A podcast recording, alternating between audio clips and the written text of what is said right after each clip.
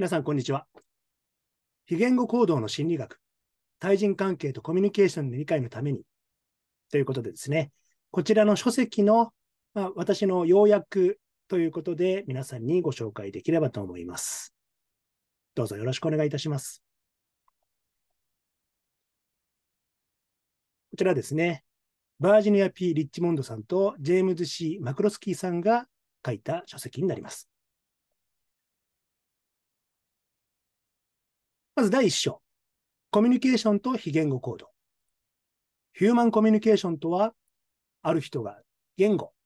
非言語、それぞれのメッセージによって他者や人々の心に意味を生じさせるプロセスである。本書での焦点は、ヒューマンコミュニケーションにおけるメッセージとしての非言語行動の役割にありますよ。非言語コミュニケーションについての俗説非言語的要素は、ヒューマンコミュニケーションの研究史においてずっと無視されてきた。まあ、無視されてきたってことはないかもしれませんが、まあ、あんまりこう表舞台に出てこなかったってことなんですかね。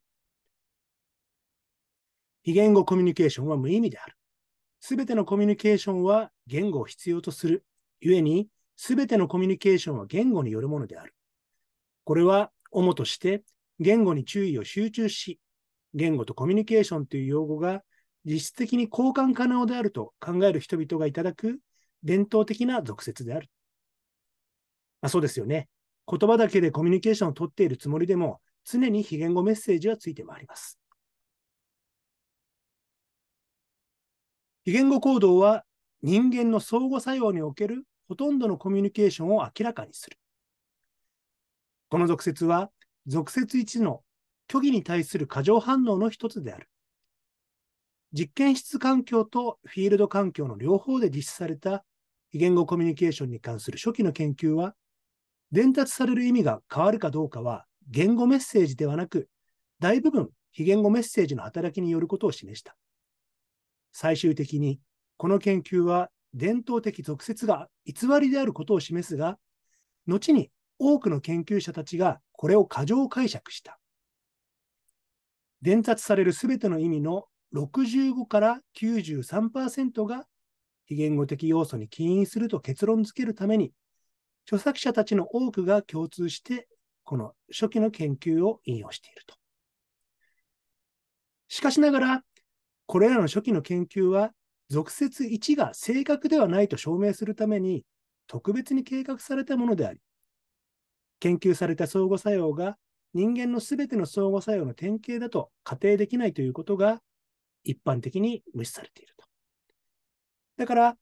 ほとんどの人間の相互作用においては、言語要素と非言語要素の両方がとても重要であり、通常伝えられる意味は、どちらか一方の要素にだけではなく、二つの要素の相互作用に依存するのである。まあ、これは本当重要ですよね。自分たちの都合のいいように過剰解釈することに対する批判というのは必要だなと思います。非言語コミュニケーションは大事ですけども、それだけじゃ思いは伝わらない。やっぱり言葉は必要ですよね。俗説3つ目。本のように人の心を読むことができる。これは通俗書の題名になることのほかに、非言語コミュニケーションを一度も学んだ経験のない人々によって持たれる俗説でありますよ。大人が笑うと、その人は喜んでいるのかもしれないし、怒りや憎しみを隠しているのかもしれないですし、まあ、自分の責任で読み取れと、絶対読み取れるとか、そういうわけはいかないですよね。やっぱり文脈とか雰囲気だったりもあると思います。状況もありますよね。俗説4つ目。相手があなたの目を見て話していないならば、その人はあなたに真実を話していない。これは俗説さんの変形であり、我々すべてが子供の時に学んだ非言語行動についての俗説全体を代表するものである。まあ、目を見てないからって真実話してないってわけじゃないですもんね、やっぱり。そんな中、優れた詐欺師は、あなたからお金を巻き巻き上げようとしている間、常にあなたの目を見ているものだ。ということでですね。はい、むしろ、非言語を悪意的に使うということもですね、詐欺師の方はもしかしたら優れてるのかもしれないですよね。詐欺師の方っていうのもなんですが。俗説5つ目。非言語行動は人によって異なるが、大抵の非言語行動は全ての人々にとって自然なものである。この俗説は言葉で表されると受け入れる人は少ないですが、我々ほとんど全ての人がまるでそう信じているかのように行動する俗説であると。まあ、これは異文化だったりですとか、男女差もあります。で、年齢、倫理観、文化の違い等々もありますよね。そして意識的か無意識的かというのも非常に大きなものになっております。だから一つの自然とかこうだよっていう決めつけは良くないってことですね。異なった状況でも非言語行動は同じ意味を生じさせる。この俗説は非言語行動がそれ自体で意味があるということを仮定するものである。非言語行動に帰居してコミュニケーションを説明しようと試みる際には、常に文脈が考慮されなければならない。まあ、まさにそうですよね。必ずこうだっていう決めつけのものはないということです。続いて、非言語メッセージと言語メッセージ。ヒューマンコミュニケーション研究に関連するほぼ5000年の記録された歴史を通じて、コミュニケーションについての研究と教授は、言語メッセージに集中していた。18世紀になってようやくコミュニケーション研究者たちが非言語行動の役割に真剣な注意を向け始めたと。非言語の歴史が浅い、非言語研究の歴史が浅いっていうのはこういうところから来てるんですね。言語学的な区分。言語メッセージは明らかにランゲージに依存するが、非言語メッセージは必ずしもランゲージの存在に依存しない。これは非言語コミュニケーションとは単に言葉なしのコミュニケーションであるという考えへと人を導く。現在、様々な文化、いろんな文化に対する書籍がたくさん存在する。大抵の言語メッセージはランゲージに依存しており、一方、非言語メッセージの多くはそうではないよということを理解することに役立つ。連続性による区分。言語メッセージは非連続である。非言語メッセージは連続である。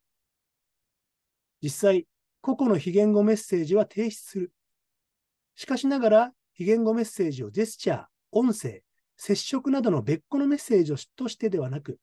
同時に起こるメッセージのまとまりと考えるのが一番良い。まあ、全体を見るってことですかね。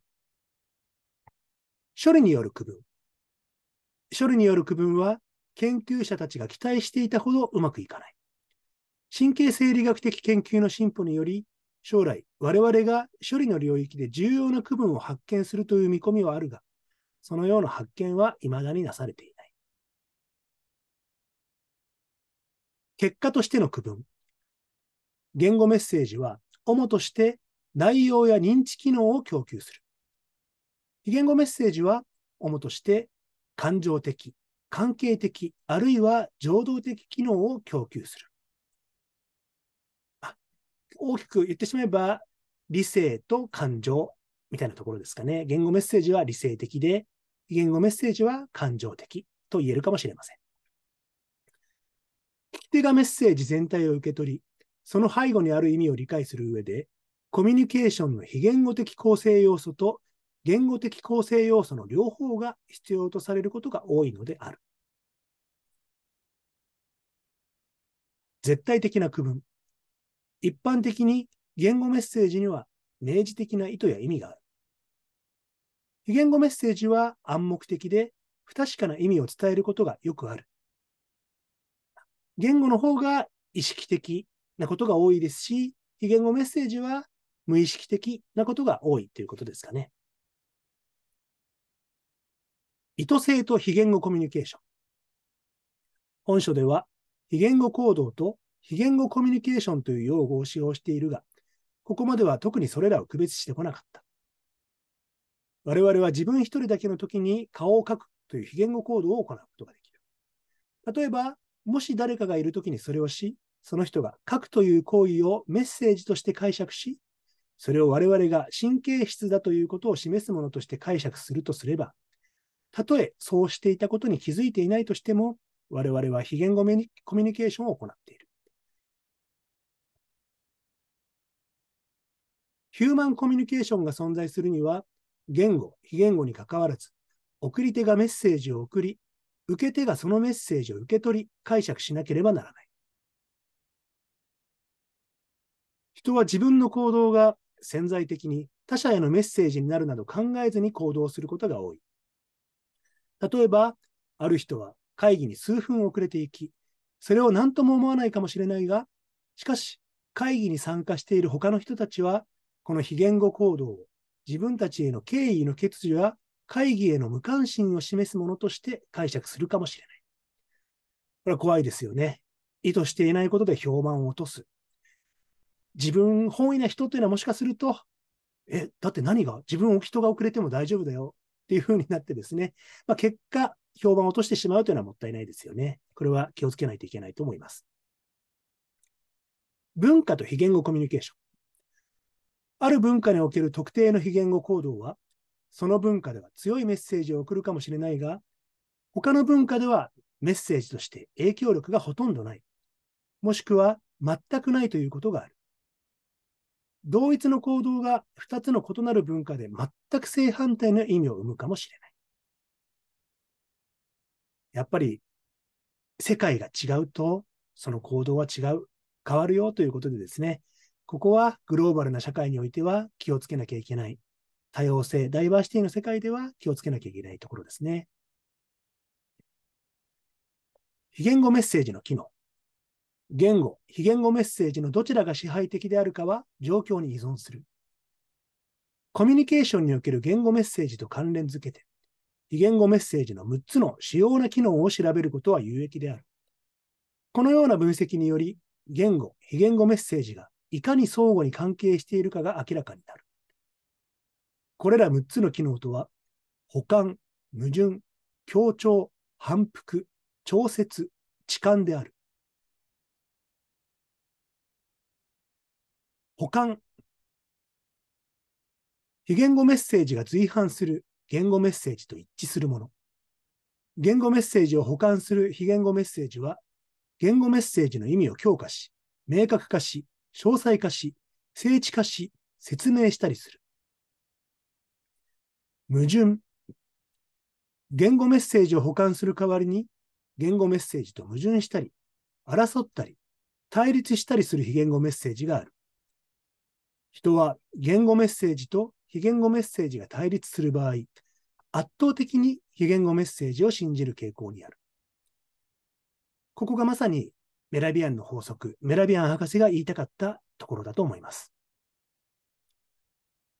人は自分の言いたいことを述べるために皮肉を使うことがよくある。皮肉を相手に理解させたいなら、確実に非言語メッセージと言語メッセージを矛盾させなければならない。時には大人でも矛盾に気づきそうなことが、気づきを損なうことがあり、矛盾に気づき損なうことがあり、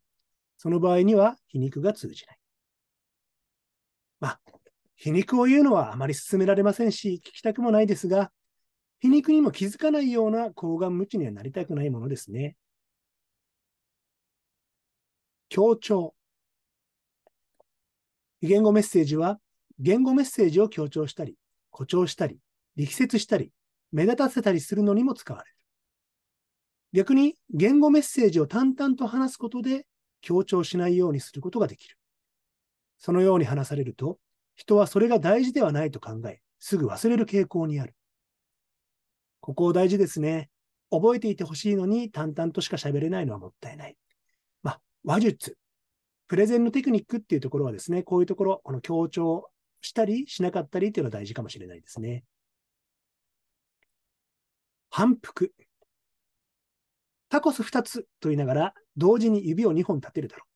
この場合は、非言語が言語を反復している。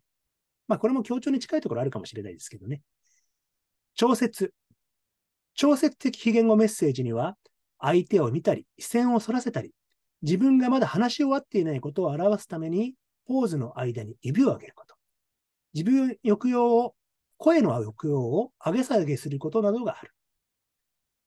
まあ、こう、会話をしているときにですね、まだまだちょっと話、あ、そうそう、それでね、ですとか、まあ、声の抑揚を、もうそろそろ、そうなんですよね。うん、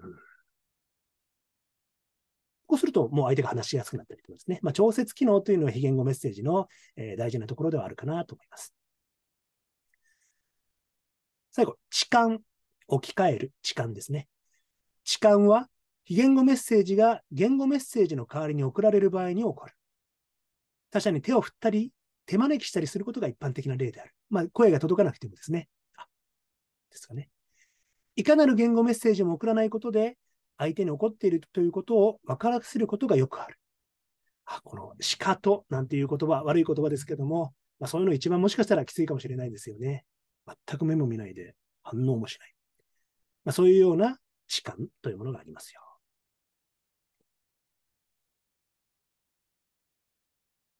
これらの6つの機能は常に独立して起こるわけではない。保管、反復、強調は同時に起こり得ることがある。タコス2つこれもしかしたらこれそうかもしれないですね。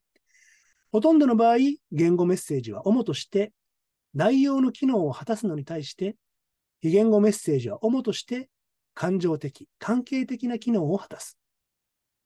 この関係的、感情的、情動的な意味は、非言語的接近性と呼ばれることがある。ある人が他者に非言語的に接近するとき、その他者はしばしば物理的、あるいは心理的な親密感を持つ。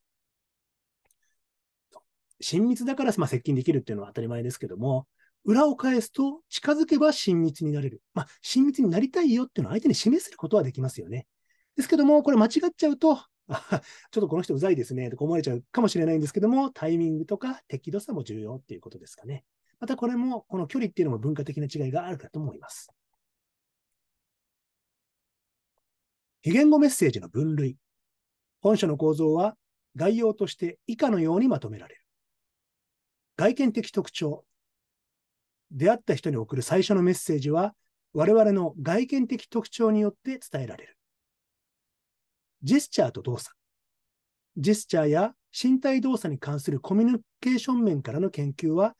動作学、キネシクスとして知られている。これは、バード・ウェステルさんが最初に言ってますけども、まあ、ホールさんもこれですね、えー、キネシクス提唱した方ですよね。表情と視線行動。視線行動のコミュニケーション面からの研究は、視線学として知られている。音声行動。音声のコミュニケーション面からの研究は、音調学や周辺言語の研究として知られている。空間。空間のコミュニケーション面からの研究は、近接学として知られている。こちらもエドワード・ホールさんが強いですかね。近接学、プロクセミクス。接触。接触のコミュニケーション面からの研究は触覚学として知られている。ということでですね、えー、ちょっと長くなりそうなので、えー、ここまで、えー、皆さんとですね、よいしょ。第1章を確認してまいったんですね。この本、えらく長い本ですから、え少し分けてこの、え、皆さんにお伝えできればなと思っております。じゃあ本日はこの非言語行動の心理学、対峙関係とコミュニケーションの理解のため。ということで、第1章、コミュニケーションと非言語行動を見てまいりました。皆さんどうもお疲れ様でした。